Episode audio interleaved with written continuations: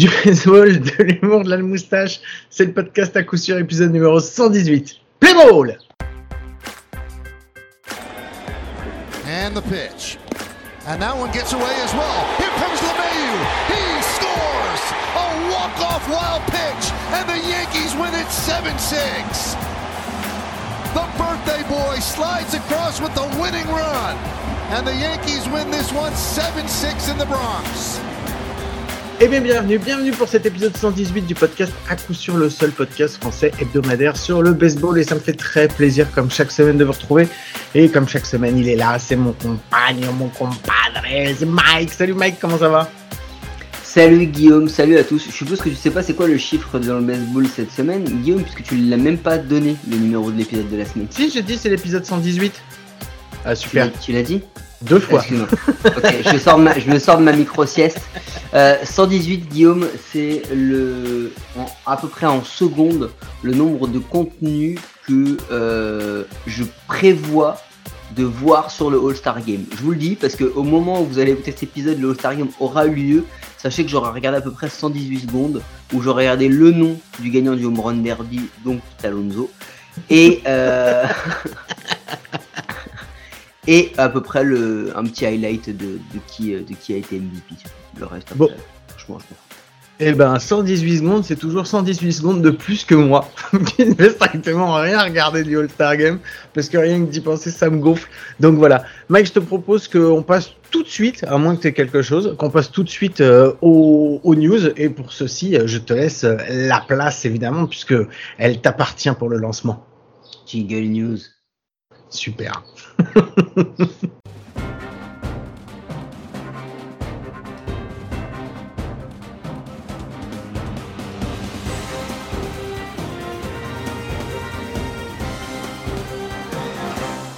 Bon, après un tel lancement de Jingle News, plein, mais plein, plein, plein d'entrain. Alors, juste une petite parenthèse avant de commencer les news.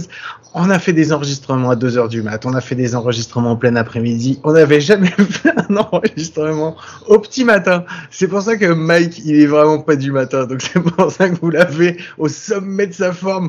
Alors, je vous prie de l'excuser. hein, c'est moi qui prends sur moi parce que c'est jamais lui qui va vous le demander. Donc voilà, il va être ronchon. C'est pas grave, ça changera pas de d'habitude. Bon, Mike, j'ai une question à te poser. Qu'est-ce que c'est le chiffre 440 aujourd'hui dans le baseball, tu sais? Non, vas-y. 440. C'est la proposition. En Ah oui, mais oui. De En nombre- ah mais tu vois, je savais bien que t'étais pas réveillé. 440 millions sur 15 ans. C'est la proposition que Juan Soto a refusée. La troisième proposition que Juan Soto a refusée des, euh, des Nationals. Donc, je crois que les Nationals, ça y est, ont enfin compris, apparemment, d'après ce que j'ai cru voir et lire, que euh, bah, Juan Soto, il allait pas signer avec eux en Je pense- 2024. Je pense que, tu vois, j'ai vu passer des choses où des gens disaient ouais, mais euh, euh, les Nationals ont voulaient rebâtir autour de lui et tout. Fallait peut-être lui demander avant son avis, parce que Oui. apparemment, euh, laisser partir euh, Scherzer, Rendon, euh, Turner, et- etc., de Schwarber, toute la clique là. euh, en se disant on va tout donner à Soto, bah fallait peut-être lui poser la question avant si lui il voulait, parce que du coup euh, là maintenant, euh, ils vont être obligés, et c'est marrant parce qu'on en a parlé il y a quelques semaines, on l'avait dit, ils vont être Mm. obligés de trader. Ils n'ont pas le choix. Ah bah c'est-à-dire qu'ils ont le choix, mais s'ils tra- en fait s'ils trade pas et qu'ils vont jusqu'à la free agency, ils vont repartir euh, à poil une main devant, une main derrière, quoi. C'est tout, quoi, en fait. Alors que là, si d'ici la fin de l'année ou au début de saison prochaine, ils arrivent à trader Juan Soto, euh, ce qu'ils peuvent faire, c'est faire un hold-up sur une euh, un hold-up. Non seulement ils peuvent réussir à, à choper un à choper pas mal de, de prospects, mais aussi quelques bons joueurs. Et à la rigueur, ils peuvent même refourguer dans le deal euh, le- un contrat qui va les plomber, parce qu'ils en ont deux hein, qui les plombent hein, aujourd'hui. Ils ont le contrat d'un certain Patrick Corbin. Bon, mais Patrick Corbin, ils ont un contrat qui les plombe, mais que Patrick Corbin joue mal, mais il joue encore. Alors qu'ils et, et, et ça va encore, ouais, là, alors depuis quelques temps. qu'ils ont un deuxième contrat pour Je vois un, pas de mec, qui tu parles. pour un mec qui joue pas. Est-ce que c'est pris- pas, un- pas mec qui reçoit les, des énormes marchés de Noël euh, en tous les mois ça. de décembre, euh, Il a des saucisses à son nom aussi. qui joue au stade de la Méno, C'est s'appelle. Steven Strasbourg Alors, Steven Strasbourg, il faut savoir que depuis 2019, donc depuis qu'il est, il a terminé MVP euh, des World Series, est-ce que tu sais le nombre de fois où il est rentré sur le terrain des Nationals? De, de quelle année tu dis? Depuis 2019, depuis la fin, en fait, depuis le, son nouveau contrat, depuis qu'il a Je pense signé qu'on doit être à une vingtaine max, non? Mec, on est à moins que ça. On est à 9 fois. Ouais, ça bah, fait vois. depuis fin 2019, il est rentré 9 fois sur le Et- terrain. Ils lui Ouais, doivent encore, ils lui doivent encore 140 millions.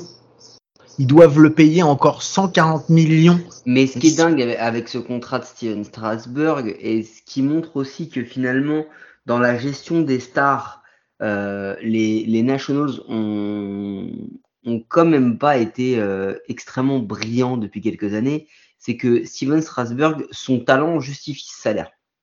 On est d'accord. Mais il y a un historique qui remonte à depuis qu'il est prospect. C'est-à-dire que depuis qu'il est prospect, on sait que c'est un joueur à blessure. Bah, il fallait, il fallait peut-être pas prendre le risque sur lui et le prendre sur Scherzer, par exemple. Parce que là, on le voit encore, euh, Max Scherzer qui fait euh, sortie après sortie de qualité malgré son âge. Il fallait peut-être le prendre sur Trey Turner, qui est peut-être l'un des meilleurs joueurs de la National euh, actuellement et depuis 2-3 ans. Quelle perte. Quelle perte. Mais- Je pense mais- que Trey mais ouais. Turner, c'est la plus Euh, grosse perte qu'ils aient depuis, depuis On le vanne tout, on le vanne tout le temps et on rigole. Mais Cal Schwarber, c'est un joueur important quand tu le mets à son meilleur poste, soit DH. Euh, c'est un joueur qui peut te, te faire des mois où il te sauve complètement ton mois, en fait, même ta saison, et on le voit avec les Phillies. Donc, en fait, ils ont fait quand même des choix qui sont pas très bons. Euh, le seul bon choix qu'ils aient fait, c'est de laisser partir Anthony Rendon. Ça, c'était un très bon choix. Mais là, la manière dont ça a été géré pour Juan Soto, c'est quand même une erreur qui est monumentale parce que euh, c'est ce- quand je, je rigole et que je dis il vaudrait, il aurait peut-être mieux valu lui poser la question, bah c'est pas vraiment une vanne. Tu Ah non, c'est- pas autour d'un gars sans, sans t'assurer que ce gars va vouloir rester. Et c'est dans les tuyaux depuis très longtemps que Juan Soto ne voudra pas rester. Alors maintenant, la prochaine étape, et c'est ça qui est intéressant, c'est de s'imaginer Guillaume Mhm. qui va pouvoir aller chercher Juan Soto? Qui a les moyens de donner 440 millions sur 15 ans Parce que, attention, hein, Juan, il a eu 440 millions. Ça veut dire que là, maintenant, il va pas signer à moi. hein. Eh, mais euh, en fait, il y en a pas beaucoup. Hein. Tu, là, tu as limité, euh, tu limites carrément à, euh, certaines équipes et le gros du tableau. Quoi. Faut savoir que ceux qui vont être capables de, de, de, de supporter une telle manne financière, t'en as pas énorme. T'as les deux équipes de New York, euh, t'as une des équipes de Los Angeles parce que je pense qu'il y en a une, elle est déjà assez perdue et euh, elle est assez, enfin, ils ont assez de soucis comme ça pour rentrer dedans. Et après, pff, bah après, t'as pas grand monde, hein, grosso modo. hein. Bah, attends, t'as- t'as t'as oublié que, bon, Mets Yankees, déjà. Ouais, j'ai dit les deux équipes. J'ai dit les deux équipes de New York. Les Dodgers, là-dessus, J'ai pas de dit souci. Euh, il faut pas. Non, attends, attends. Ça, c'est c'est sûr, mais il faut pas oublier au niveau des payrolls, t'en as encore des très très gros. Hein. Les Red Sox, les Phillies, les, les Padres. Euh, et puis, il faut voir aussi la. la- c'est des équipes qui peuvent euh, Mm. financièrement le faire, mais surtout, il y a un truc. Les Yankees, ils vont donner qui? Ah bah ils ont euh, ils ont ils ont Jason Dominguez, ils ont quelques joueurs, ils ont quelques prospects qui peuvent mettre dans la balance. hein. Et puis je pense qu'ils vont pouvoir, euh, ils- à mon avis, pour un joueur comme Soto, tu réfléchis avec des mecs comme euh, à donner, hein, tout simplement, que dans la transaction, des Stanton, euh, des Gleber Torres, euh, des DJ LeMayu. Tu, tu réfléchis parce qu'on parle de Juan Soto, donc euh, tu peux pas donner n'importe qui, tu peux pas donner Aaron Judge, par exemple. Non c'est Pour clair. ceux, pour ceux qui se posaient la question, euh, si, les, si, euh, si les Yankees font un trade, il n'y aura pas de Dodgers dedans. Si les Dodgers font un trade, il n'y aura pas Mookie Betts euh, ou Trey Turner dedans. Euh, si, euh, si les Mets font un trade, il n'y aura pas, euh, il y aura pas Pete Alonso, il n'y aura pas Lindor dedans. Mais par contre, euh, les Yankees, vu l'état aujourd'hui de leur farm system, qui est plutôt bon, Mm. c'est ceux qui se positionnent quand même le plus comme les prétendants numéro un. Mais moi, je dis juste, Il faire de la attention. place. Voilà. Et puis, il y a, y, a, y a une ou deux autres équipes qui ont un gros payroll euh, qui est pas négligeable, mais qui surtout ont des, des de quoi euh, trader. Moi, je pense à des mecs comme les, les Blue Jays, on en Mhm. parlera tout à l'heure, les Blue Jays, ils ont, ils ont les White Sox. Les White Sox, mec, si, alors, c'est, la- je pense pas qu'il ira là-bas, mais si jamais les White Sox décident d'avoir Juan Soto, ils ont une tripotée de gars overrated qui pourraient sérieusement intéresser les Nationals. Non, mais je sais, mais j'ai pas, j'ai pas nommé les Cubs pour la même raison, parce que je pense pas que de toute façon, les deux équipes de Chicago, je pense pas qu'il y en ait une qui arrive à le, à, à- à le faire venir. Mais, euh, Ah bah, moi, je, moi, je, moi, je comprendrais pas que Juan Soto n'aille pas euh, chez une des 4-5 top teams, c'est-à-dire prétendantes de la ligue. Je comprendrais pas.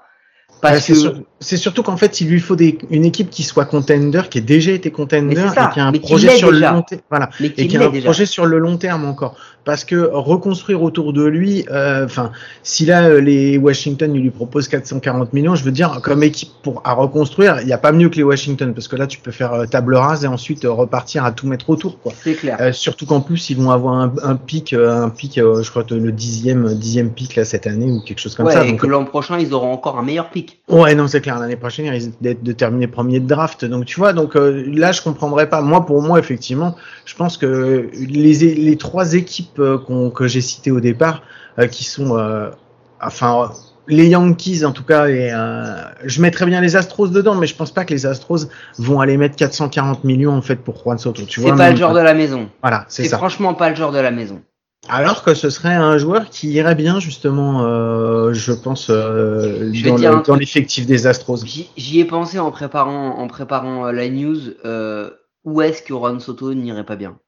Où est-ce que Juan Soto ne fitterait pas bien? Franchement, très honnêtement, je vois pas une franchise euh, où il changerait pas la face de la franchise. Très honnêtement, les, les, les, la seule réellement où tu te dis il va pas changer fondamentalement la face de la franchise, c'est les Dodgers parce que les Dodgers ils ont déjà une équipe de All-Star et on le voit avec Freddie Freeman.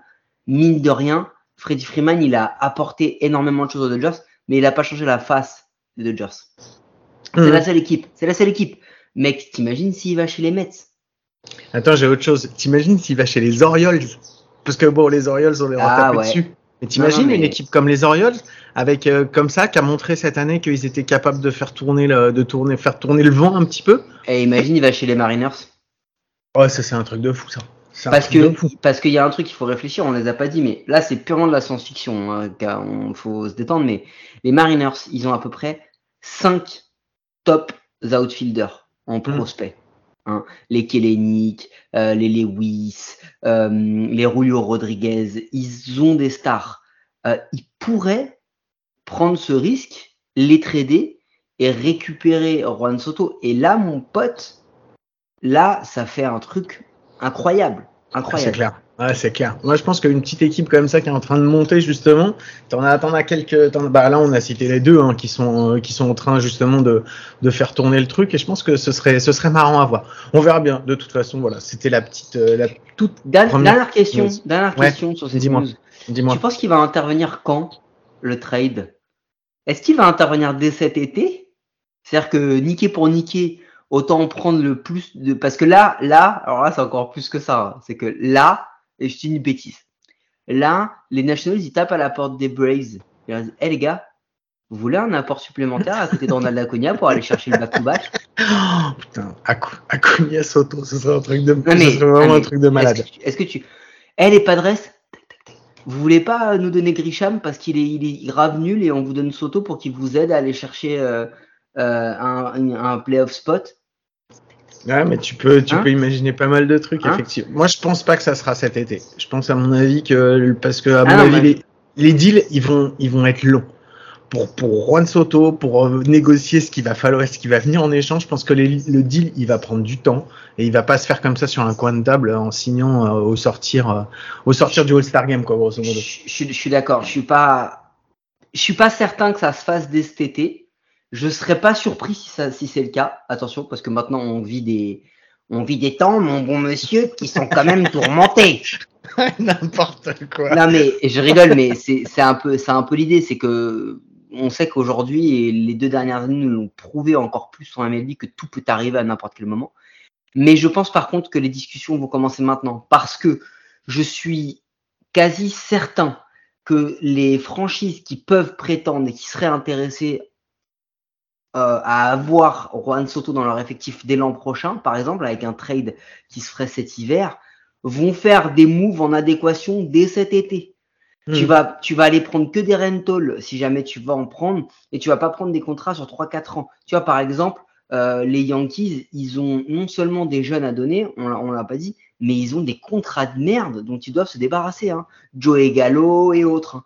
Donc, en fait, euh, ils vont devoir euh, manager ça, c'est-à-dire en prenant un risque de se dire on va avoir Juan Soto, mais il faut qu'ils débutent les, les discussions maintenant parce qu'eux, ils vont pas faire l'erreur qu'ont fait les Nationals à faire des plans sur la comète sans avoir euh, une quasi-certitude de ce qui devrait arriver. Donc ça va commencer maintenant, ça sera peut-être pas fait maintenant, mais ça va commencer dès maintenant et les moves qu'on va voir à la trade deadline là vont être fortement impactés par ça. Autre truc, on en avait déjà parlé, la situation de Aaron Judge, la situation de Shohei Otani vont fortement influencer les trades qui vont être faits par pas mal de grosses équipes contenders qui se disent que attention, il y a peut-être un gros salaire à avoir, donc si on trade, on prend des rentals uniquement.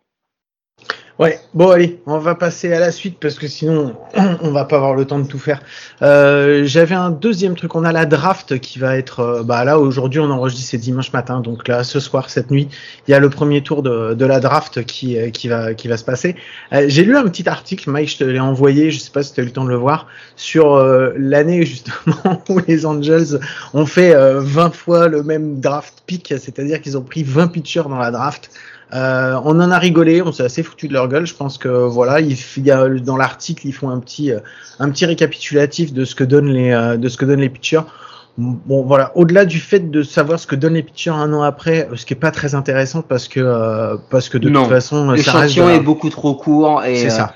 on pourra faire un bilan dans 10 ans de cette histoire en fait. C'est ça. Par contre, il y avait une bonne analyse euh, justement euh, avant ça, avant de parler de tous les pitchers, où ils expliquaient que le gros problème, c'est que à la rigueur, tu peux faire ça parce qu'effectivement, tu es en manque de, de starting pitcher, ça peut être une, une stratégie comme une autre. Tu peux la comprendre, même si tu l'acceptes pas, tu peux la comprendre. Le problème, c'est qu'aujourd'hui, les Angels, ils ont fait ça alors qu'ils ont des gros, gros, gros problèmes encore de, en fait, de, de prospects qui n'ont pas, qui n'ont, ils ont pas de prospects à certains postes par exemple, les catcheurs. Les catcheurs, tu vois, ils ont un catcher, leur meilleur prospect, il est en low A. Mm. Il est même pas en double ou en quoi que ce soit. C'est-à-dire que pour le moment, aujourd'hui, ils ont aucun prospect en catcher. Ils ont des infielders, ça, il n'y a pas de souci à ce niveau-là. Ils ont ce qu'il faut. Il bon, ils sont blindés en pitcher maintenant, mais on verra ce que ça va donner.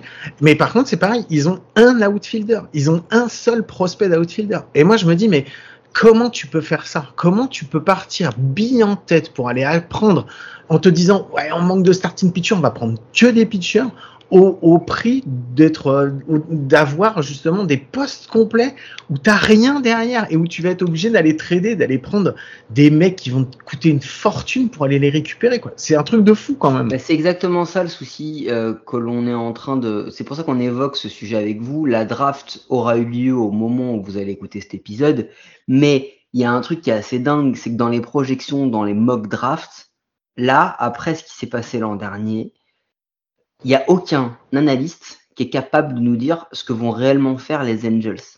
À tel point qu'en fait, ils nous expliquent que euh, et c'est ce qui a été dit par, euh, par le, le GM et par les différents euh, euh, boss scouts des, des Angels, c'est que ce qui s'est passé avec les pitchers pourrait se passer avec les batteurs. C'est-à-dire que là, demain, ils vont peut-être prendre 20 frappeurs. Et genre, il y a 20 shortstop, ils prendront peut-être 20 shortstop. L'idée, c'est que, en fait, tu te crées un pool. Oui, oui, parce que on, a dit, on va pas revenir dessus, mais sur les 20 pitchers, euh, je crois qu'il n'y en a qu'un seul qui n'a pas été signé. Et je crois que la plupart des autres sont au moins en minor et certains performent très bien et sont bons. Donc en fait, il est possible et, et, et normalement, enfin, je veux dire, quand tu fais 20 choix de draft qui sont 20 pitchers, logiquement, tu vas avoir des futurs major leagueurs dedans. Oui. Il y a quand même peu de chances que ça n'arrive pas, ou alors là, ou alors là vraiment, on, on c'est-à-dire qu'on a vraiment mal anticipé à quel point euh, c'était des losers. Euh, mais euh, non, mais vraiment, mais surtout, tu devrais avoir au moins un ou deux très bons pitchers qui traînent dans le tas, d'accord? Euh, Mais ça veut dire que pour faire ça, c'est ce que tu dis, tu as créé des gouffres monumentaux à côté. Et en fait, le problème, c'est que quand tu regardes l'effectif des Angels, mais l'effectif des Angels, il est loin d'être irréprochable au bâton. Non, c'est clair. Ah, c'est Ils clair. ont deux superstars. Ils ont deux superstars. Et ils en ont une qui est une vraie, vraie superstar constante au bâton quand elle n'est pas blessée. C'est Mike Trout. Et l'autre qui, on le sait, euh, a des très très hauts et des très très bas parce que justement, il, il oscille entre le, le lanceur et le frappeur, ce qui en fait au total un joueur élite, au total, mais que quand tu analyses chaque partie de son jeu, le, la frappe et le, et le bâton, finalement, ça en fait un bon joueur, voire très bon joueur par moment, mais ça en fait pas un top 10, tu vois, dans, dans, dans les, dans les positions qu'il joue. Et c'est là où ça crée des problèmes pour les Angels, c'est parce que, en fait, ce qu'ils ont fait sur la draft de l'an dernier, c'est symptomatique de tous les choix qu'ils ont pu faire avant. Les contrats de Puyol, le, de Rendon. Euh, là maintenant, on parle déjà, et rendez-vous compte, hein, on, est déjà en train de parler de rumeurs de trade de Noah Syndergaard, qui a été signé cet été comme étant le futur ace de l'équipe. Donc c'est-à-dire que, en fait, on a l'impression que les Angels font des choix pour aujourd'hui. Ah, le problème des Angels, c'est qu'aujourd'hui, ils sont en train de devenir ce qu'on appelle le laughing stock de la MLB, quoi. Parce ah qu'en ouais. fait, on se fout de leur gueule en permanence. Ils font n'importe quoi sur, enfin, ils font n'importe quoi sur les, sur les drafts parce que que tu prennes 20 pitchers pour que tu en aies 3-4 de bons, au final, tu pourrais te dire, ouais, c'est une bonne idée. Mais le problème, c'est que tu fais ça quand derrière, tu as effectivement, tu es armé. Tu es armé en infielder, en outfielder, en prospect, en truc comme ça. Tu fais pas ça quand de toute façon, déjà, tu as un, quasiment un des pires farm systems, quoi. Et en plus de ça, ils se retrouvent aujourd'hui à avoir deux des, mais deux des meilleurs joueurs de toute leur génération. Et ils arrivent, et ils arrivent toujours pas à faire quoi que ce soit avec mais c'est un truc de dingue. Ils se retrouvent avec deux, deux joueurs générationnellement surpuissants. Deux génies. Deux génies. Et ils, ils en font rien. Génies. Ils vont rien en faire et ils vont gâcher justement cette opportunité quoi. C'est un truc, c'est vraiment c'est un truc de malade. C'est euh, c'est à pleurer. Moi je suis pas fan des Angels. Euh, de voir ça, ça me donne pas du tout envie de le devenir. Donc, euh, donc voilà, ça, je voulais en parler parce que c'était aussi important et ça permet de mettre en perspective euh, la future draft qu'il va y avoir. Mike, tu voulais rajouter quelque chose dessus ou on, on, on enchaîne? Oui, je voulais rajouter que j'avais jamais vraiment prévu hein, d'être un fan des Angels de toute façon et ça va pas changer. Euh, tu parlais d'opportunités. Je voudrais juste qu'on fasse la bise à Gilles Nero, qui est un qui est un arbitre euh, donc de niveau international qui officie euh, avec une licence des Lions de Savigny qui, euh, au moment où on enregistre, a officie en Little League en Hollande. Donc c'est plutôt cool d'avoir des arbitres français qui vont officier à ce à ce niveau-là. Donc euh, on lui fait la bise. Je suis certain qu'il ne nous écoutera pas, mais on a des, des gens, on a des gens chez les Lions de Savigny qui qui se permettront qui lui de, des bisous de notre part. Qui lui, qui, qui lui feront des bisous et on, on, on l'encourage fortement. Et si un jour Gilles il veut venir nous raconter son expérience en Little League et qu'on comprenne un peu comment ça se passe et ce que ça représente, bah on sera ravi de l'accueillir. Ce sera avec plaisir. Allez, on fait la dernière news qu'il fallait qu'on évoque aussi parce que c'est euh, également important. On s'est retrouvé cette euh, semaine à être surpris, enfin surpris, oui, je pense que c'est plutôt oui, une surprise, si. Si, de, de voir que euh, les Blue Jays ont viré puisqu'il n'y a pas d'autre mot. Hein. Là, on peut pas dire qu'ils se sont séparés. On peut dire qu'ils ont, d'une manière très sale, ils l'ont jeté. Ils salement. Ils ont chié dessus, mais carrément quoi. Donc euh, voilà, leur leur skipper c'est Montoyo euh, qui s'est fait euh, qui s'est fait virer comme ça à la surprise. Alors effectivement, euh, les Blue Jays contre-performent. Ben enfin, j'ai envie de te dire que à cette période de l'année, généralement, c'est un peu le cas chez les Blue Jays. Euh, tout le monde les attendait en se disant. Mais attends, au-delà au au même du pourquoi, moi je veux, parce que je le savais pas avant que tu m'envoies l'article, je l'avais pas vu. Pourtant, j'ai écouté une batterie de podcasts euh, qui, euh, qui analysait un peu le, le, le départ de Montoyo, avec franchement, avec des avis partagés à 50-50 sur c'est un bon choix ou c'est un mauvais choix. Personne n'avait vraiment de, de statut. Mais moi, ce que je veux que tu nous expliques, c'est le comment c'est la forme. Parce que c'est ça qui est, qui, est, qui est, sale en vrai. En fait, euh, une semaine avant, avant, de se faire virer, il y a eu euh, le, le, coach de base des, euh, des, des, Blue Jays qui a perdu, enfin sa, sa fille de 17 ans est décédée, est décédée dans, dans, un accident, s'est noyée et ils ont appris ça en plein match. Et, euh, Deuxième manche d'un match ou un truc comme Ouais, ça. pendant une double, pendant un double header en fait, et euh, donc en fait, euh, Montoyo et le coach de première base euh, sont partis, euh, sont partis, euh, ont quitté le, le stade euh, au milieu, euh, au milieu du, du double header, du deuxième match du double header, euh, pour aller, bah, pour aller au chevet de, de la fille, euh, la fille du coach. Euh, ils ont assisté à ses funérailles euh, trois jours après, donc euh, ouais, c'est un climat un peu lourd, euh, vraiment, enfin plus lourd à mon avis, même euh, c'est pas possible. Et euh, il revient et euh, trois jours après, euh, les Blue Jays, enfin la direction des Blue Jays l'a proprement, comme un malpropre, foutu dehors, sans aucune explication. Euh, oui, je suis d'accord avec toi. Je veux quand même revenir sur l'aspect euh, sportif parce que euh, aujourd'hui, en fait, les Blue Jays contre-performent, on est d'accord, par rapport à toutes les prédictions qui avaient été dites, que les Blue Jays allaient être une- vraiment une force sur cette euh, American League East qui est euh, sans aucun doute la, la- aujourd'hui la plus relevée de toutes les divisions, puisque les cinq équipes, on parle de la division où il y a les Orioles, hein, mais les cinq équipes sont au-dessus de, de 500, c'est vous dire un petit peu le niveau qu'il y a.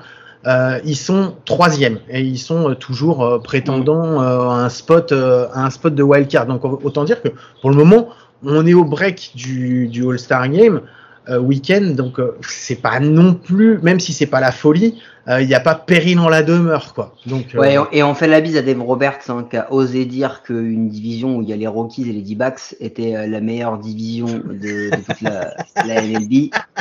Voilà, ce c'est entre nous. Euh, non, la AL East, c'est pas non seulement, c'est non seulement une des la meilleure division de la de la ligue cette année, mais c'est peut-être une des meilleures divisions historiquement ouais, euh, de la ligue. hein. Il faut qu'on s'en rende compte parce que les Yankees sont en train de faire une saison qui s'apparente à une saison record, mais on parle d'équipes comme les Toronto Blue Jays qui sont à 533.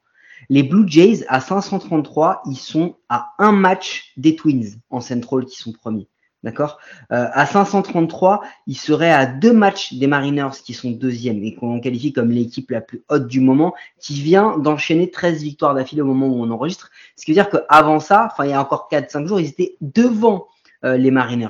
Euh, 533, c'est devant les Giants, hein, qui devaient être encore un, un contender et qu'on fait la saison dernière la meilleure euh, saison de l'histoire d'une équipe de baseball. Euh, 533, c'est au-dessus des Phillies. Qu'on a dit depuis le départ de Joe Girardi qui s'était bien repris, qui était en train de gagner match sur match. Ok? 533, c'est au-dessus des Cardinals. C'est à deux matchs des Brewers qui sont premiers. Enfin, je veux dire, les, il, faut, il faut remettre ça en perspective. Les Blue Jays, ils sont pas morts. Le problème, c'est que quand tu compares hype expectations versus les résultats, euh, t'as aimé ce- cette, cette expression avec mi-anglais, mi-français euh, versus les résultats, les Blue, les Blue Jays, c'est dégueulasse. Continue. Ouais, Les, clair. les, les Blue Jays, en fait, ils sont là. Et oubliez pas un truc, l'an dernier, à la même période, les Blue Jays, ils étaient quatrième et on les donnait perdus pour la post-season. Et ça s'est joué à un match le dernier jour du, du, du calendrier de la régulière. Donc en fait, euh, il y, a, y a quelque chose où, où je me suis dit, quand j'ai vu ça, je, déjà, déjà, hein, quand j'ai vu ça, je me suis dit, putain, Tony Laroussa, il est tranquille et ils viennent de virer Charlie Montoyo. Mais c'est clair. Ça, ça c'est la première chose qui m'a qui m'a choqué. Mais passé ça, je me suis dit, c'est quoi les éléments qui font aujourd'hui que les Blue Jays ne sont pas au niveau? Est-ce que c'est la perte de Marcus Semien? Non, Non, c'est clairement. clairement pas. Est-ce que c'est des stars qui font qui sont pas au niveau? Ça, ça joue. Bah, Au bâton, je suis pas sûr parce que Ah, on- ah, je suis désolé, Guerrero, on, on savait qu'il allait pas refaire la même saison qu'il a fait l'an dernier. La saison qu'il a fait, elle était historique, il était incroyable. Donc il fait un peu moins, mais voilà. du coup, Bobby Chet, il est pas là, mais Bobby Chet était déjà pas là les années d'avant. Euh, Springer est pas mauvais. Euh, C'est pas le Springer qu'ils ont acheté aux Astros. Non, ils ont acheté un Springer, mec, qui quand ils seront en octobre sera très fort. Et ça a toujours été le cas avec Springer. Mm. Toujours été le cas. Donc, si tu veux, euh, ils ont des mecs comme euh, Kirk qui surperforment. Enfin bon, il y, a, euh, y a des bons éléments. Le problème, c'est qu'il faut voir ce qui se passe au niveau du pitching staff. C'est ce que j'allais dire. Ouais. Et là, je suis pas certain que ce soit la faute uniquement de Montoyo. Parce que euh, Onjin Ryu, qui est blessé pour toute la saison, Kikuchi, mais, mais c'est Kikucho qu'ils ont eu, c'est son cousin. Non, mais c'est son cousin qu'ils ont eu. C'est incroyable. Il est nul. Mais il est nul, Kikuchi. Bah, Kikuchi, euh, enfin. moi, j'aurais pas parié dessus, hein, de toute façon. Mais bon, après, ça, c'est, ça, c'est perso. Et puis, ils ont José Berrios aussi, qu'ils ont payé, euh, qu'ils ont payé, qu'ils ont payé une blinde, qu'ils l'ont payé pour un certain moment, en se disant, on va asseoir, ça sera peut-être pas notre race, mais on va avoir un très bon euh, deuxième ou troisième spot. Et le problème, c'est que ça fait que trois matchs qui commencent un petit peu à, à être dans les clous de ce qui devrait être déjà depuis longtemps. Donc, euh, donc c'est un peu compliqué. Ouais, effectivement, je suis d'accord avec toi. Je pense que le, le, le gros problème des, euh, des Blue Jays aujourd'hui, enfin le gros problème, non, le problème des Blue Jays aujourd'hui, c'est le starting, euh, c'est le pitching, c'est le starting pitching staff, mais euh, la rotation. Mais après, alors la rotation, c'est simple. Il y a Jordan Romano et des Romain Michel à côté. Il y a que ça. Il y a que Jordan Romano. Excusez-moi. Ah, ah, mais c'est incroyable. Cet, homme, vient de se réveiller. Vous vous rendez compte Il n'a pas bu de café. Il est en train de se réveiller petit à petit. C'est une machine de guerre. Jordan Romano, c'est le seul qui s'en sort. Alors, il y a eu des blessures, les teams Maïsa, etc. Mais, mais oh, le pitching staff des Blue Jays, hormis euh, Gossman, mais tout est à jeter, quoi. Mm. Tout est à jeter. Euh, donc, donc voilà, le problème c'est que tu viens Montoyo là-dessus. Moi je pense que de toute façon, et il l'évoque le, journaliste dans l'article, mais on en avait parlé déjà un peu euh, la saison d'avant. Je pense que les Blue Jays voyaient en Montoyo un mec pour préparer un effectif à devenir contender, mais pas pour devenir contender. Et que euh, c'est comment c'est Schreiber, Schneider Schneider, Schneider. Ok, c'est le, comme le méchant des Tortues Ninja. Ou alors la marque d'électroménager. Euh, mais, euh... c'est impossible. Arrêtez-le, arrêtez-le, s'il vous plaît. Il est en, il est en black mode. Schneider apparemment euh, était, euh, était le, comment dire, c'était leur prospect en termes de skipper et il le préparait depuis des années à arriver à ce poste-là. Donc voilà, je ne sais pas quel va être l'impact du départ de Montoyo sur l'effectif. Euh, on l'a vu, il y a eu des départs qui ont fonctionné, des départs qui n'ont pas du tout fonctionné. Le départ de Joe Madden, c'est une catastrophe pour les Angels. Euh, parce que finalement, ça n'a, c'est pas que ça a changé quoi que ce soit, mais vous vous rappelez, on avait parlé du brawl, et ben depuis le brawl, euh, ils sont mais en perdition totale. chez les Phillies, ça a eu un bon impact, mais c'est pareil. Est-ce que l'impact, il n'a pas été essentiellement dû au calendrier des Phillies? Ouais, qui sortait d'un très compliqué euh, au moment où il vient, enfin d'un calendrier très compliqué au moment où il vire Gérardi, pour repasser sur un compliqué, sur un sur un calendrier plutôt simple, on va dire entre guillemets, euh, depuis euh, depuis qu'il a été viré. Ouais, c'était la grosse question. Mais moi, je me suis posé une question. Je me suis demandé, au-delà de Schneider et tout, je comprends, enfin qu'ils le mettent. Moi, je me suis demandé parce que je trouve que le timing, il est quand même hyper. Ils ont fait ça de manière un peu pressée, et je me demande s'ils veulent pas aller récupérer Madone derrière.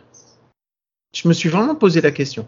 Parce que comme Madden est libre et qu'ils ont besoin et qu'ils veulent être vraiment contender, ça pourrait être une possibilité. Je suis d'accord. Après, la question que je me pose, c'est est-ce que réellement Madden il va prendre un effectif en cours de saison? Vu son statut, vu sa position, si l'opportunité justifie peut-être, mais je sais pas. Je ne sais pas comment tu. Alors après, il y a un autre truc aussi, c'est que dans le move qui est fait sur Charlie Montoyo, ce qui est pas illogique, c'est de le faire si tôt dans la saison. Parce que justement, tu te dis qu'ils sont encore contenders. Si ça. crée un électrochoc, euh, ça, peut, ça peut fonctionner. Si ça crée pas un électrochoc, ils sont encore dans la, dans la course pour l'instant. Parce que quoi qu'on en dise, euh, même si les Rays et les Red Sox sont très bons derrière, ils sont pas en train d'écraser la concurrence, hein, hormis les Yankees. Donc ils sont encore présents. Il y a les Orioles qui poussent, parce que les Orioles, euh, bon, on parle, ils sont quand même à deux matchs, je crois, ou trois matchs de, de la wildcard, ce qui est complètement hallucinant pour des mecs qui ont gagné une cinquantaine de matchs l'an dernier. Alors qu'on a tous dit ce sera pour 2027, pour 2028. Euh, là, ils sont déjà au top du top. Euh, donc non non mais il y a il y, a vraiment il y a vraiment des choses qui peuvent se comprendre. Après le, truc c'est que c'était vraiment sale dans, dans, le timing pour le faire. Euh, ce qu'on peut aussi se dire c'est que si ça se trouve les Blue Jays avaient déjà décidé euh, il y a plus d'une semaine de virer Montoyo et qu'il leur a fallu du temps pour préparer son arrivée et que cette tragédie est arrivée au milieu et que bah peut-être qu'ils se sont dit bah on, on fait pas marcher on avait déjà prévu de le faire. Je pense qu'il faut aussi se mettre ça en tête. Donc euh, je je juge pas trop, euh, on verra euh, ce que ça va donner. Mais les budgets sont pas morts hein, parce que de toute façon je les, je les ai je les ai donnés en World Series avec les Mets. Donc sachez que comme ça arrive chaque année, il y a au moins une des deux équipes qui va y aller. bon, voilà. C'est le tarif. Mike, on va terminer là-dessus les, euh, les, news. On va juste annoncer une toute petite dernière, mais qui va nous permettre de, de, de préparer la suite. On a l'équipe de France qui jouait euh, dans le qualif dans le qualifier, le qualifier, le qualifier, la qualification, la joué. Ils ont, pas joué dans le qualifier, ils ont écrasé le qualifier. Alors c'était euh, la poule en fait pour se qualifier au, qualif au qualifier, hein, on est d'accord. Hein, en fait, l'idée c'est euh, vous vous rappelez l'an dernier, euh, avec leur position, ils sont redescendus dans le groupe B de, de la zone européenne. il y avait un qualifier, c'était trois poules de 4. C'est ça. Poules de, trois poules de 4. Les deux premiers, après, les trois après que chacun a fait ses trois matchs de poule, se retrouvaient sur une finale samedi et dimanche. et les trois gagnants, donc les trois équipes qui ont gagné, vont se retrouver pour un qualifier l'été prochain en 2023 et le gagnant de ce, de ce qualifier-là intégrera à nouveau le groupe A. Donc euh, c'était hyper important, ils ont déboîté, mais je pense Guillaume parce que euh, moi je peux pas là parce que j'ai vraiment des choses beaucoup plus importantes que le podcast à, à faire. Euh, je peux pas assister avec toi, mais tu vas avoir un joueur de l'équipe de France en interview, il me semble. Un, un invité, oui, j'ai un invité sur un invité surprise bien évidemment. Ça sera écrit euh, dans l'équipe du podcast, vous en avez l'habitude. Comme mais euh, donc du coup vous allez pouvoir débriefer ça. Autre point important oui. Et euh, c'est pareil, ils vont pas forcément nous écouter, mais on peut leur faire la bise. Ouais. tu sais quel autre pays a gagné? La Suisse? Eh oui, monsieur. Raphaël Engelmann, euh, qui fait partie de cet effectif, euh, qui donc, bah, du coup, ils ont gagné. Et c'est-à-dire que les Suisses vont jouer les Français l'été prochain. Euh, je ne cool. sais pas. Ouais, je ne sais pas où ça va se passer, mais si ça se passe en Suisse ou en France, euh, peut-être, peut-être, peut-être qu'on ira gratter des, des places euh, VIP. ouais, puis comme, comme toi, en bon portugais, tu as de la famille partout en Europe et ah, voire presque dans le monde entier. Donc je sais qu'on va peut-être, au moins, toi, tu auras un endroit pour dormir. Ah oui, c'est parce que quand on dit on, quand on dit on, non, non. moi oui, toi non. Bon, allez, je vous mets la petite musique qui va bien et on se retrouve juste après avec moi tout seul et un invité. Allez, à tout de suite.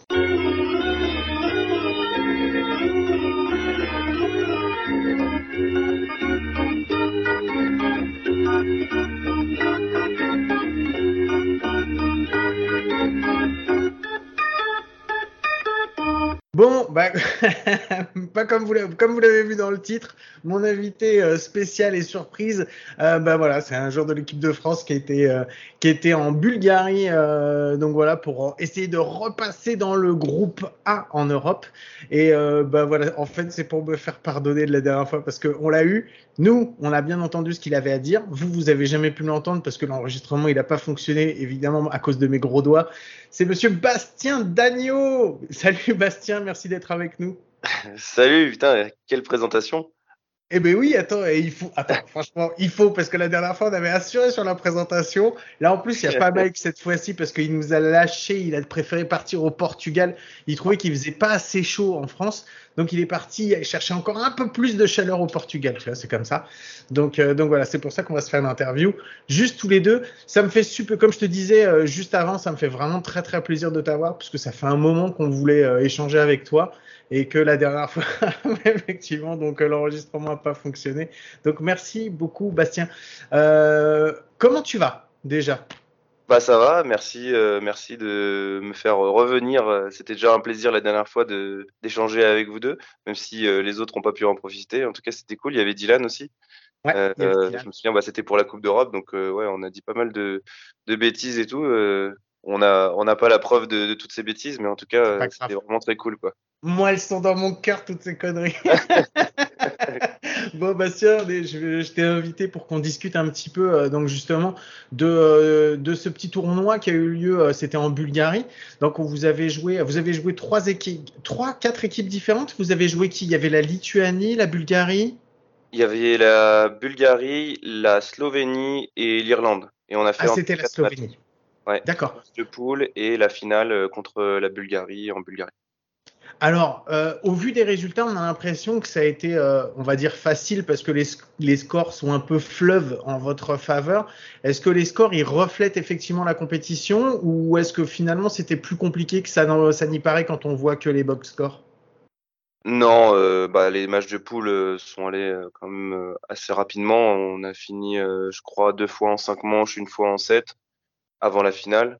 Mhm. Euh, oui, on peut dire qu'on on a dominé. De toute façon, euh, notre but c'était de montrer que notre notre vrai niveau, donc euh, notre vrai niveau, il n'est pas en groupe B. Et, et ça, ça a été fait. On a été un peu plus accroché en finale, notamment à un moment, je crois que c'était troisième ou quatrième manche, il y avait 3-1 basse plaine, donc euh, 3-1 pour nous, et basse plaine zéro retrait pour avec la Bulgarie à l'attaque. La Bulgarie. Mhm. Donc là, c'était vraiment le moment le plus chaud de de la compétition pour nous. Mais voilà, Mathias Lacombe est arrivé en relève, il a mis trois strikeouts et derrière, euh, on n'a pas pu, enfin ils ont pas, pu, euh, ils pas pu revenir quoi. Alors, on sait que vous étiez face à des adversaires, vous étiez favori hein, de toute façon de, ce petit tournoi, enfin de ce tournoi, vous étiez contre des équipes qui étaient, en, on va dire, sur le papier, qui étaient plus faibles que vous. Euh, le but, c'était, euh, c'était vraiment d'écraser la concurrence, c'était de se remettre dans le bain, c'était de se faire plaisir, c'était de, se, de remettre des bases en fait pour cette équipe de France qui a été euh, remaniée, on va dire, depuis, depuis un an. Ouais, bah déjà le constat, euh, c'est la grosse euh, contre-performance que qu'on a fait euh, l'année dernière euh, en redescendant le groupe B. On a perdu contre l'Allemagne, on a perdu contre la la République, euh, pardon, le, le- la Grèce. La, la Grèce, ouais. Une grosse euh, grosse défaite qui nous a fait euh, descendre au groupe B. Et puis toute une somme de choses qui ont conduit à, à cette contre-performance. Et donc euh, là, dès, dès le dès l'hiver, en fait. Euh, euh, le coach Keno Pérez a fait un groupe de, joueurs euh, euh, qu'il a, instauré dans un programme avec euh, des, échanges. On avait des vidéos à, en- à envoyer. On devait euh, faire part de, nos, de nos motivations, enfin en tout cas de notre travail euh, dans l'hiver et euh, tout au long de la saison. Ensuite, il y a eu euh, le stage à Tenerife. Euh, il aurait dû avoir euh, la Prague Baseball Week qui a Baseball, parce ouais. que Keno avait le, avait le Covid. Donc euh, on l'a pas fait. Mais euh, oui, oui, il y a eu tout un, un remaniement politique, un peu plus de, de, de discipline et un peu plus d'exigence euh, envers tout le monde, que ce soit le staff ou les joueurs, qui, qui pour que on revienne dans le groupe A et euh, qu'on qu'on performe cette fois pour de vrai. Quoi. Pour toi, enfin, de, de ton ressenti de l'intérieur, euh, ce qui fait que les joueurs ou le staff a un peu lâché la pression, euh, c'est le problème qu'il euh, y a eu un, arrêt en plein vol au moment de la, du dernier euh, World Baseball euh, classique, enfin du, qualif du, du qualifier. C'est quoi qui a fait qui a fait ça en fait? Euh, tu parles de l'année dernière? Ouais, je parle, je parle de 2020 en fait, quand le, le tournoi, euh, le tournoi de, de, de, de, la WBC il est, il est annulé et que toute l'équipe était déjà partie en Arizona. Vous faites la préparation et en fait après vous avez quasiment bah, plus de coach pendant deux. Déjà il y a le, le coup d'arrêt, il y a plus d'équipe de France, il y a plus de match et puis il y a, il y a plus le fait qu'il y ait plus de coach quoi en fait parce que Bruce ouais. Bocci il était plus là quoi. Ouais, bah alors sans, sans, revenir au, aussi loin, parce que moi en 2020 j'étais pas là euh, pour des raisons professionnelles, euh, je faisais pas partie de l'équipe. C'est vrai que ça a été un coup dur, mais en même temps euh, toutes les équipes ont eu euh, ce coup dur parce que la compétition euh, pour le qualifier de la classique, elle a été annulée euh, non seulement pour la France mais pour les autres équipes. Donc Mhm. mm -hmm. lorsqu'on est dans un championnat d'Europe et qu'on qu finit 15e, 16e, c'est pas une excuse vu que toutes les autres équipes ont eu euh, le Covid à gérer et, et, donc voilà, non, par contre, euh, ce qui a été euh, des, un coup dur, euh, c'est que Bocci devait venir et pour des raisons bah, de Covid, au, quasiment au dernier moment, on devait l'avoir au Challenge de France et la semaine d'après, on partait au Championnat d'Europe et finalement, il n'était pas là, donc Keno a repris l'équipe comme ça, ouais. sans pouvoir vraiment, sans pouvoir bah, organiser quoi que ce soit. Et il était encore Enfin, voilà, le, le, dimanche, il nous coachait avec Rouen euh, lors de la finale du challenge. Le lendemain, mmh. il était en train de préparer l'équipe euh, senior pour euh, voilà, donc c'était compliqué à gérer pour, pour lui, ça, ça je sais parce que parce que je suis assez proche de lui. Mmh. Mais euh, donc c'est sûr que ça a été des difficultés, mais même euh, avec ça, l'équipe qu'on a envoyée au championnat d'Europe, on devait de faire une, une meilleure perf que ça. C'est une c'est une grosse contre-performance qu'on voulait effacer euh, par euh, en montrant voilà une, une grosse opposition euh, avec avec ce tournoi et, et voilà et on a hâte de retourner dans le groupe A pour montrer un peu le nouveau visage de l'équipe de France. Alors, on va d'abord rester en fait justement dans, dans, cette suite. En fait, là, vous avez gagné donc euh, votre pool, on va dire, donc euh, et vous sortez comme trois autres équipes. Donc, il y a vous, il y a la Suisse et je me souviens plus quel est le troisième. Euh, il y a une troisième équipe aussi et vous allez vous retrouver en juin 2023. Vous allez faire encore des, vous affronter en, à trois donc les uns les autres et celui qui va gagner va regagner sa place en, groupe A je pense que ça, c'est une des priorités euh, pour, pour l'Europe. Ça va être un, gros, gros rendez-vous l'année prochaine. Vous en avez déjà parlé un peu après la compétition pour vous projeter ou pas du tout? Oui, euh, directement après la finale, euh, bon, on est rentré à l'hôtel, on s'est touché, machin. Et après, on a eu une réunion avec le DTN, le DTN adjoint, le président. Et donc, ils nous ont dit comment allait se passer la suite. Et en fait, ce tournoi à 3, il y aura deux équipes qui sortiront. Il y a deux places. C'est deux équipes, d'accord. Voilà, donc c'est un tournoi à 3 qui, euh, qui donnera deux places euh, aux, deux premières équipes. C'est une poule normale et après il y a un classement. Bon, eh ben, écoute. On ne sait pas exactement si ce tournoi va être joué parce que comme il y a la guerre et que la Russie est dans le groupe A, potentiellement l'année prochaine pour des raisons politiques, il se peut. Mais bon, euh, voilà, nous on est joueurs, on va pas compter là-dessus, mais ça peut être une éventualité que la Russie se fasse disqualifier et que du coup ça libère non pas euh, deux, mais trois places euh, dans le groupe D'accord. Du coup, euh, ces qualifications n'auraient pas lieu parce que bah, trois places, trois équipes. Donc, voilà. Ok, bah, bah, donc pour le moment, on va rester sur la prochaine, enfin la prochaine échéance. Pour le moment, jusqu'à preuve du contraire, ça sera ce petit, ce tournoi à trois équipes, donc dans laquelle vous avez joué. On sait qu'il va y avoir la Suisse.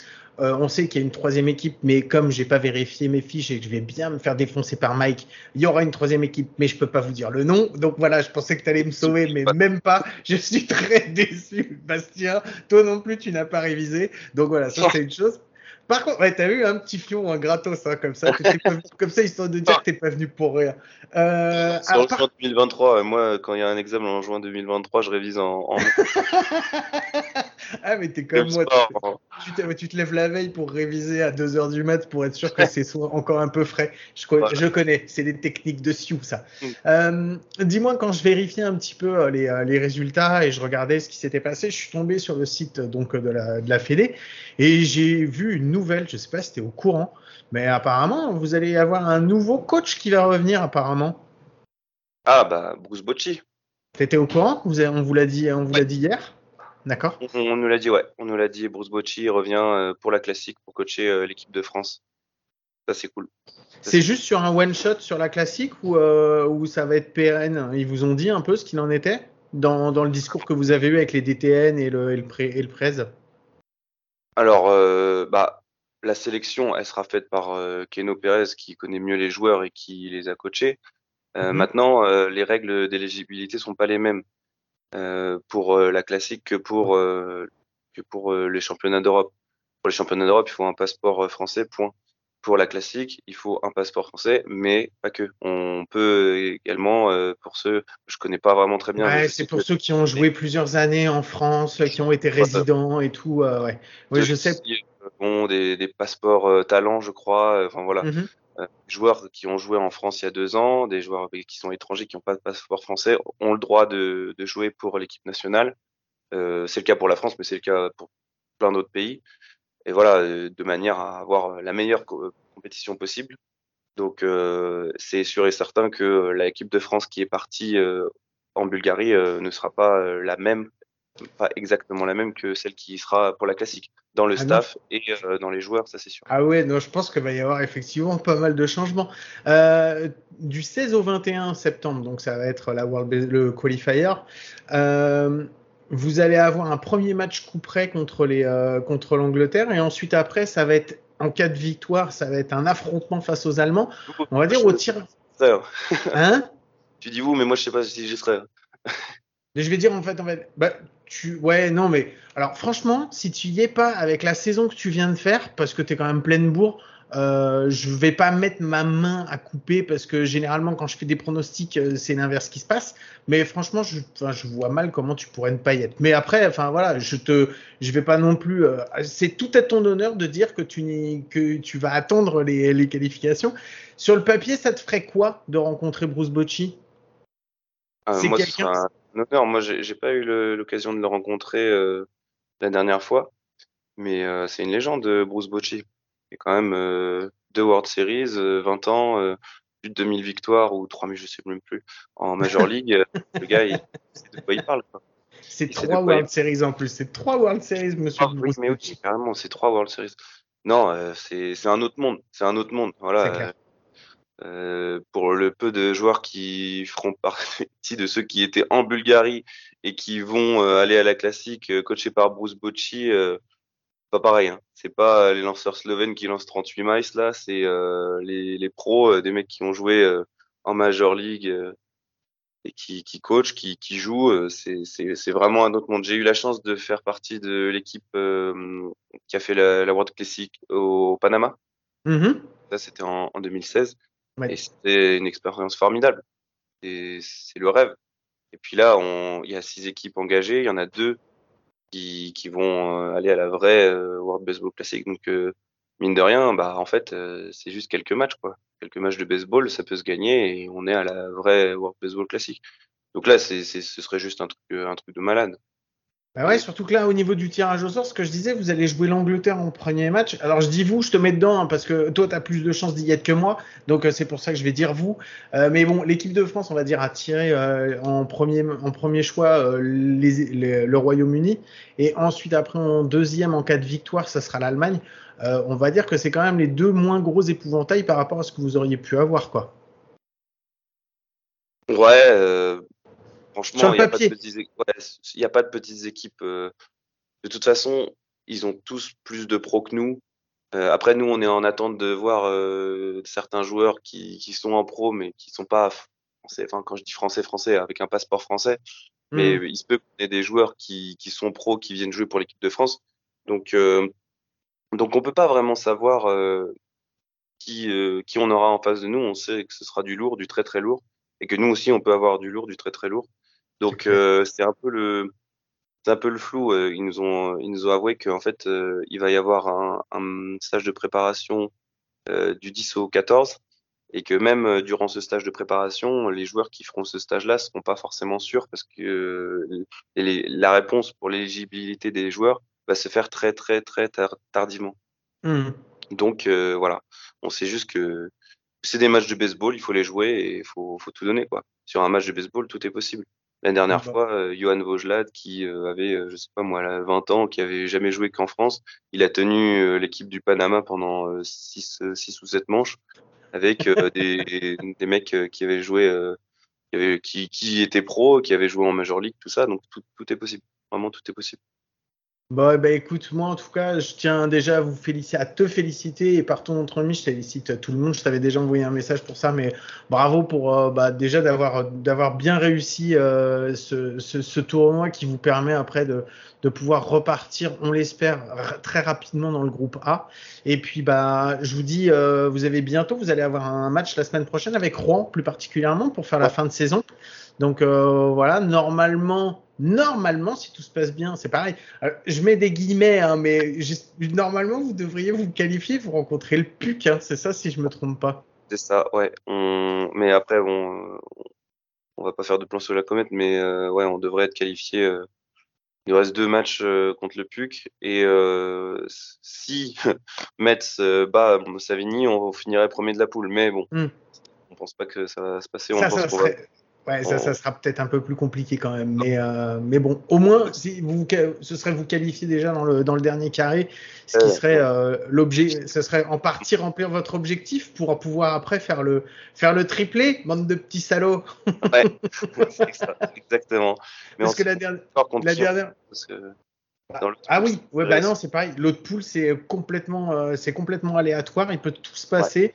Donc, euh, on verra bien si ça partage les points. On ne sait pas trop euh, ce que ça va donner. Donc, on a tenté d'expliquer dans un épisode ce qu'il fallait faire pour compter les points. Mais bon, on s'est encore emmêlé les pinceaux. Donc, on va attendre de voir ce qu'on nous dira et puis, et puis on verra bien. Yes. En tout cas, merci, merci une fois de plus de, de m'avoir fait venir ici. C'est toujours un plaisir. Et puis, et puis ouais, on va essayer de, de faire le triplé. Ouais, ce serait, serait cool. Pour l'instant, on a fait un sans faute, donc euh, on touche du bois. Eh ben, touche du bois, nous, c'est tout le mal qu'on vous souhaite, c'est de réussir ça. Euh, merci surtout à toi d'avoir euh, d'avoir bien accepté de venir et répondre à nos questions. Ça me fait très plaisir déjà de t'avoir et qu'en plus, on va pouvoir enfin t'entendre. Donc ça, c'est euh, pour tous les auditeurs. C'est bon, ça a un- marché. là Ouais, c'est clair, ça a marché. Bon, sur ce, je te laisse. Merci beaucoup. Et puis, Ouais. bah, j'espère à très vite sur les bords des terrains. Ouais, merci à toi. Bonne soirée. Allez, salut Bastien, ciao. Salut, ciao. Were you trying to get crazy with this thing? Don't you know I'm loco?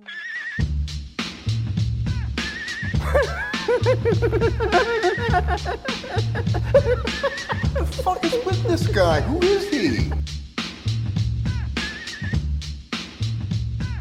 Bon, vous avez reconnu ce petit générique C'est la dernière euh, ligne droite, donc c'est la connerie. Mike, c'est toi cette semaine qui, va nous la faire. Et ouais, Guillaume, parce qu'on a parlé de la draft. Oui. Et à chaque fois, on se dit, oui, euh, c'est un bon choix, c'est un mauvais choix. 99% des gens qui s'expriment sur les bons ou mauvais choix de la draft sont des gens qui n'ont jamais vu de match des joueurs qui se sont, qui sont sélectionnés dans la draft. Déjà, ça, premier élément très important. Euh, deuxième élément très important, euh, quand tu fais un premier choix, un choix de, de draft euh, en MLB, tu as zéro, zéro certitude que ça va fonctionner. C'est clair.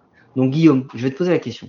Je vais Hmm. te donner des, des noms et tu vas me dire si ces noms ont été, oui ou non, premier tour de draft. D'accord. Premier tour, hein. pas premier pic du premier Euh, tour. excuse-moi, hein. excuse-moi, premier pick, premier pick. Je, le Premier first, pick du- first overall. First overall. D'accord, ok. Est-ce que Bryce Harper euh, en 2010 a été premier tour de draft?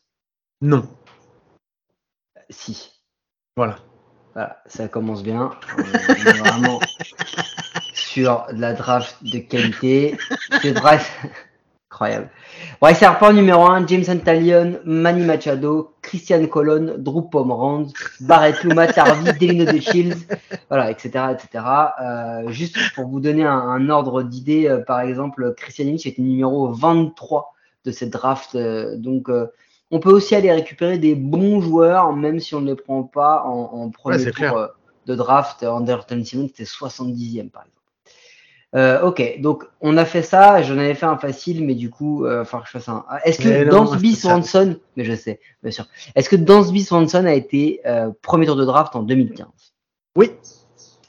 Et oui, monsieur. Est-ce que tu sais devant qui il a été? Euh, Alex Bregman. Ouais. Est-ce que tu sais qui le troisième? Non, je ne sais pas. Alors, dans cette draft-là, attention les noms. Je vais vous donner dans l'ordre. Swanson, Bregman, Brendan Rodgers, Dylan Tate, Cal Tucker, Tyler J, Andrew Benintendi, Carson Fumer, Ian Happ, euh, Cornelius Randolph, Tyler Stephenson, et puis je passe les, les Trent euh, Grisham euh, euh, et autres, Nick Plummer, il y a et Mike Soroka, il y a du Kibran Hayes aussi, comme ça. hein. Ouais, il y, a une belle- une draft cette année-là. il y a des drafts qui font, qui font flipper. Est-ce que Ken Griffey Jr. a été premier en 1987 de la draft? Euh, oui. T'es pas sûr de toi? Si, je suis sûr de Euh, moi. si, si, si, il a été, il a été premier. Euh, il a été premier, euh, monsieur, monsieur Kenny. Euh, est-ce que, est-ce que, allez, celle-ci, elle est, elle est, elle est pas mal. Euh, est-ce que euh, Chipper Jones a été choix de draft numéro 1 en 1990 Non. Eh ben si, lui aussi, il numéro 1. C'est marrant parce que t'as toujours pas compris que je n'avais que les premiers tours de draft et pas les autres euh, listes. Donc du coup, bah forcément, je peux te citer que des mecs qui ont été premiers de tour de draft. Et premier ou first overall, on a dit On a dit first overall. Ouais, premier, first overall, premier, euh, premier pick. Est-ce que, est-ce que Marc Teixeira a été number one? Non. Non. Est-ce que tu sais qui a été le premier cette année-là en 2001 Oh, en 2001, non, je ne sais. Euh, non, je ne sais pas. C'est Je peux Joe dire de Mauer. Ah oui, c'est Joe Mauer, effectivement. C'est vrai, c'est vrai. Voilà. Maintenant, je vais faire les fils de. Ouah, Vas-y, vas-y, vas-y. Est-ce que euh, Matt Bush, le fils de George W. Bush en 2004, a été premier tour de draft euh, par les Padres? Non, absolument pas. Alors non, c'est peut-être pas le fils de George W. Bush, mais c'est bien Matt Bush qui a été euh, premier tour de draft en 2004. Et franchement, euh, voilà, on- personne ne le connaît réellement. Est-ce que Tim, le fils de David Beckham euh, en 2008, a été euh, first of all euh, shortstop par les Tampa Bay Rays en 2008 Non. Eh ben, alors, Tim Beckham, oui. Est-ce que c'est le fils de David et de la Spice Girls? Je suis pas sûr. Euh, mais euh, est-ce que euh, est-ce que Marc, le fils de l'iPhone 13, Marc Apple, a été premier tour de draft en 2013 par les Houston Astros? N'importe quoi. Je préfère dire que non, parce que c'est une honte Alors oui. Marc Apple a été le premier tour de draft des Astros Ah, en, c'est en- en Ça, c'est 2000, une de honte. quoi? Et alors blague attends, est-ce qu'en 89, Oui. euh, Ben, le plus grand mangeur de, de, de Big Mac, Ben McDonald, a été le premier tour de draft en 89 non. Eh bah si, si, si, il a été, il a été. Je ne sais pas s'il mangeait beaucoup de, de, de, ce- de cette infime, infime nourriture, mais voilà. Et est-ce que euh, Robert Lundy, en 1965, Rick Monday, Rick Monday a été drafté premier tour de draft par les Kansas City Athletics. Et donc, drafter un dimanche, oui, c'est possible. oui. Oui, c'est lui, c'est bien Rick Monday. Bon, Mike, merci beaucoup pour cette connerie. Et puis merci pour tout cet épisode.